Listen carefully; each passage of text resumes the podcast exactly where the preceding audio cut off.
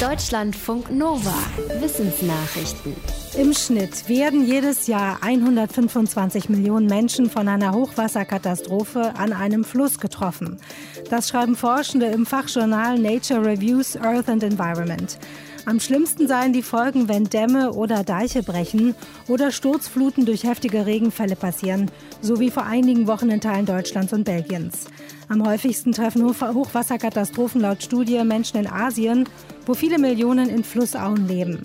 Diese Bereiche sind überflutungsgefährdet. Dass dort trotzdem Menschen wohnen, liegt zum Teil auch an Armut und Bevölkerungswachstum. Nicht jeder heftige Regen führt laut dem Forschungsteam aber zu einer Flutkatastrophe. Dabei kommt laut Team oft hinzu, dass Menschen überrascht würden, zum Beispiel wenn Schutz- und Warnsysteme versagen oder gar nicht vorhanden sind. Die Forschenden halten es für wichtig, aus vergangenen Flutkatastrophen Lehren zu ziehen und im Vorfeld Extremszenarien zu entwerfen, was passieren könnte. Tiere haben andere Augen und sehen zum Teil anders als Menschen. Ratten zum Beispiel haben in ihren Augen kaum Rezeptoren, um die Farbe Rot wahrzunehmen. Sie können also die Farbe Rot nicht sehen. Über lange Zeit haben Forschende angenommen, dass deswegen Ratten und andere Nager, die in einer mit Rotlicht beleuchteten Umgebung sind, nur schwarz sehen und quasi blind sind. Diese Annahme ist aber offenbar falsch, haben jetzt zwei Wissenschaftler aus Italien und den USA herausgefunden. In Versuchen kam raus, dass Ratten bei Rotlicht in der Lage waren, die Ausrichtung eines Streifenmusters zu erkennen. Diese Erkenntnis hat Folgen für den Umgang mit Ratten in der Forschung. Die Wissenschaftler sagen, dass beispielsweise Versuche, in denen untersucht wird, wie die Tiere sich allein mit ihrem Geruchssinn orientieren, nicht mehr bei Rotlicht gemacht werden sollten, denn dann können den Nagern auch ihre Augen helfen. Bioweine verkaufen sich lange nicht so gut wie andere Bio-Lebensmittel. Und das, obwohl sich die Anbaufläche in Deutschland in den letzten zehn Jahren fast verdoppelt hat und jetzt fast zehn Prozent der gesamten Rebfläche ausmacht. Einer Umfrage der Hochschule Geisenheim zufolge ist ein Problem, dass viele Weintrinkerinnen gar nicht wissen, dass es Bioweine gibt. Auf vielen Etiketten sieht man auch gar nicht, dass es sich um einen Biowein handelt. Wegen der Ästhetik und Markengestaltung wird vor allem bei hochpreisigen Bioweinen auf ein Bio-Siegel verzichtet. Das führt den Forschenden zufolge dann aber dazu, dass Bio bei Weinen nicht mit Qualität verknüpft wird. Viele Kunden sind auch skeptisch gegenüber Biowein. Vor allem Männer zwischen 41 und 65 Jahren halten Bioweine oft für Verbrauchertäuschung. Frauen in dieser Altersklasse und jüngere Verbraucherinnen und Verbraucher sind da offener.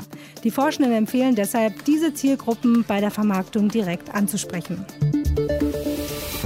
Werkzeuge benutzen, das können nicht nur Menschen. Auch aus der Tierwelt sind inzwischen etliche Beispiele bekannt. Ein Forschungsteam aus Tübingen berichtet jetzt von Orang-Utans, die mit Hilfe eines Holzhammers Nüsse knacken. Das Neue daran, die Menschenaffen aus Zoos in Leipzig und Zürich haben sich diese Fähigkeit einfach selbst beigebracht. Sie brauchten dafür keine Vorbilder, die ihnen die Technik vorher gezeigt haben. Bisher hatten Forschende angenommen, dass Menschenaffen die Werkzeugnutzung nur kopieren und dass die Fertigkeit verschwindet, wenn sie nicht kulturell von Tier zu Tier weitergegeben wird. Es gibt offenbar einen statistischen Zusammenhang zwischen depressiven Anzeichen und vegetarischer Ernährung. Den fanden zwei Forschende von der Uni Duisburg-Essen, als sie die Ergebnisse verschiedener Studien zu dem Thema ausgewertet haben. Dafür verglichen sie die Angaben auf Fragebögen von über 40.000 Menschen, die Fleisch aßen und rund 8.000 Menschen, die sich vegetarisch ernährten. Eine weitere Studie zeigte allerdings, dass es nicht so ist, dass eine vegetarische Ernährung depressive Anzeichen verursacht.